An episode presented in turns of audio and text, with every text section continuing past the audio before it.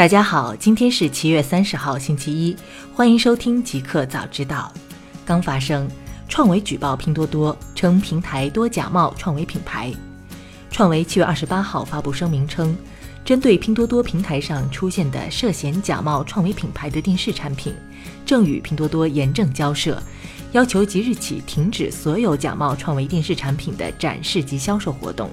并保留追究拼多多及相关侵权方的全部法律责任。拼多多平台上部分假冒创维品牌的有：创维先锋、创维云视听 TV、创维家、创维美。创维酷酷、创维云视听、创维一家、创维等，拼多多一直因销售假冒品牌饱受争议。继创维电视发表公开声明后，国内童话作家郑渊洁通过微博表示，拼多多平台上有卖家销售盗版皮皮鲁图书，涉嫌侵犯其著作权。七月二十八号。寻找中国创客刊文报道，拼多多平台上出现的小米世界、三星视听、DVDV 手机、雅利阿道夫等多款涉嫌侵犯相关品牌权益的产品，涉及手机、电视、日化等多个品类。大众点评回应抄袭门，以下线相关内容对新业务合规管理存在疏漏。七月二十八号，小红书 App 官微发布消息称。大量用户向其反映，大众点评以冒用小红书用户名称账号，批量建立虚假账号，抄袭及搬运用户在小红书发布的原创笔记，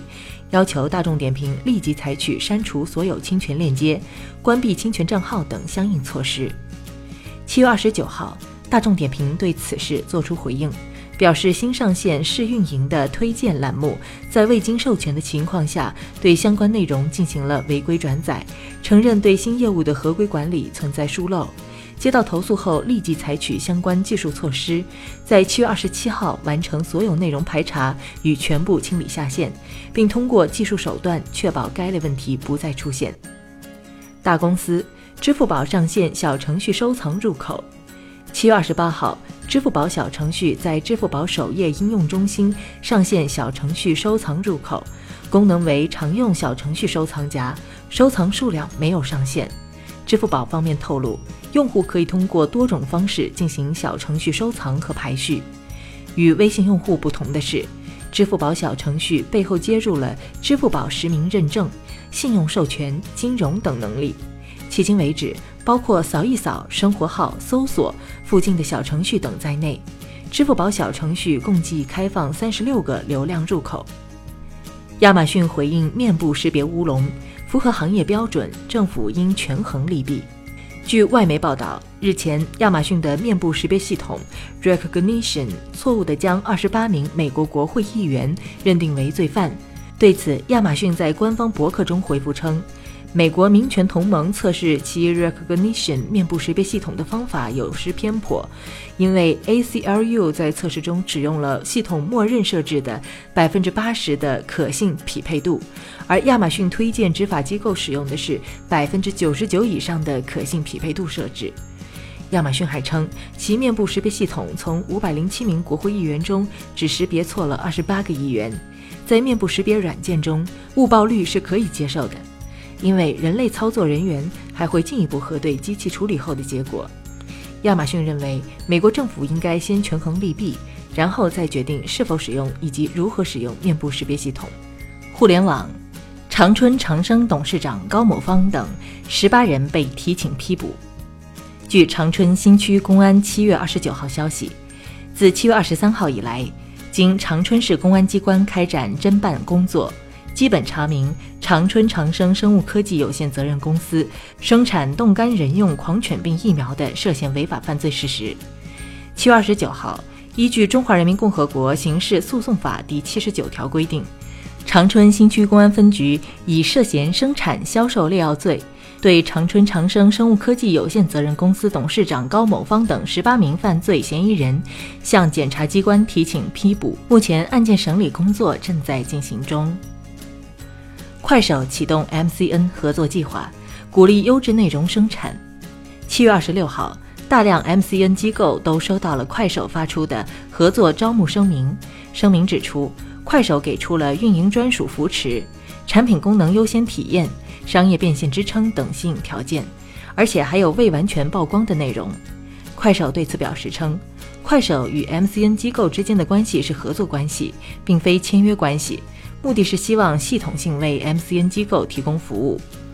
关于与 MCN 合作是否会造成流量倾斜，快手给出的回应是：快手与 MCN 机构的合作核心是提供服务和指导，不涉及资金补贴，也不涉及人工推荐扶持。MCN 机构旗下的账号与普通用户账号一样。都需要凭借优质内容去获得曝光，在推荐算法上与普通用户一样是平等的。快手的底层价值观和方向不会变，依旧会坚持流量平均分配的原则。新产品，摩托罗拉本周发布会，Z3 有望发布带 5G 网络模块。七月二十九号消息，摩托罗拉定于八月二号举行发布会，将推出 5G 模块以及旗舰手机 Moto Z3。Moto Z3 将放弃搭载防碎屏，同时指定运营商 Verizon 独家发货。摩托罗拉借助模块化设计，率先推出 5G 手机。此外，发布会还有望推出运行安卓 Go 的 C2 Plus 以及安卓 One 的 Moto One One Power。传新 iPad Pro 取消耳机孔。据 Nine to Five Mac 七月二十八号报道，供应链博客 Michael Takara 透露，今年新款 iPad Pro 将取消三点五毫米耳机接口，三维尺寸为二百四十七点五毫米乘以一百七十八点七毫米乘以六毫米。此前有消息称，新款 iPad Pro 将支持 Face ID，而 iPhone X 的 Face ID 不支持横向识别。iPad 比 iPhone 会有更多时间在横屏状态下使用。不过，最新的消息指出，iPad Pro 将 Smart Connector 的接口位置移到了底部，此或许让 Smart Connector 进行配件连接变得更麻烦，同时也暗示新款的 iPad Pro 不可能支持 Face ID 横向识别。华为将于八月三十一号发布麒麟九八零跟 Mate 二零系列手机。七月二十八号消息，华为将在八月三十一号在德国柏林举行 IFA 电子展，届时将发布麒麟九八零芯片以及 Mate 二零系列手机。麒麟九八零将基于七纳米制程工艺，采用四个 A 七七大核加四个 A 五五小核的架构，最高主频为二点八 G 赫兹，CPU 也将搭载华为自主研发的图形处理器。另外，麒麟九八零很有可能也会继续搭载一款 NPU，来自于寒武纪的第三代 IP 产品寒武纪 EM。酷科技国际空间站上打造太空最低温，正式科研预计九月开始。美国航天局喷气推进实验室最新报告说，其利用一个叫冷原子实验室的设备。成功在国际空间站上制造出仅比绝对零度高一百纳开尔文的极端低温，这是太空中迄今已知存在的最低温度。在这种极端低温下，如原子呈现波色，爱因斯坦凝聚态。这是物质除气态、液态、固态等离子态以外的第五种状态。该状态下的原子失去了个性，所有原子拥有相同的量子态，行动整齐划一。因此，处于这种状态的大量原子的行为就像一个单位粒子一样。喷气推进实验室介绍说，希望相关研究能提高科学家在微重力环境下精确测量重力的能力，并探索量子物理中一些长期悬而未决的问题。目前，冷原子实验室仍处于调试阶段，预计正式科研将从九月开始，并持续三年时间。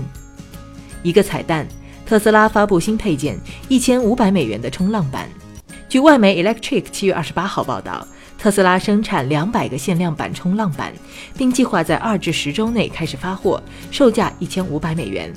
冲浪板使用了与特斯拉所有汽车相同的高质量哑光和亮光饰面。采用轻质 Black Duck 碳纤维来加固，灵感来自于特斯拉汽车内部的内饰。不过，目前冲浪板的产品页面已经从特斯拉网站下线，据悉是因为这款冲浪板已售罄。此前，特斯拉也销售一些与汽车完全无关的产品，比如用汽车级皮革制造的夹克和配件。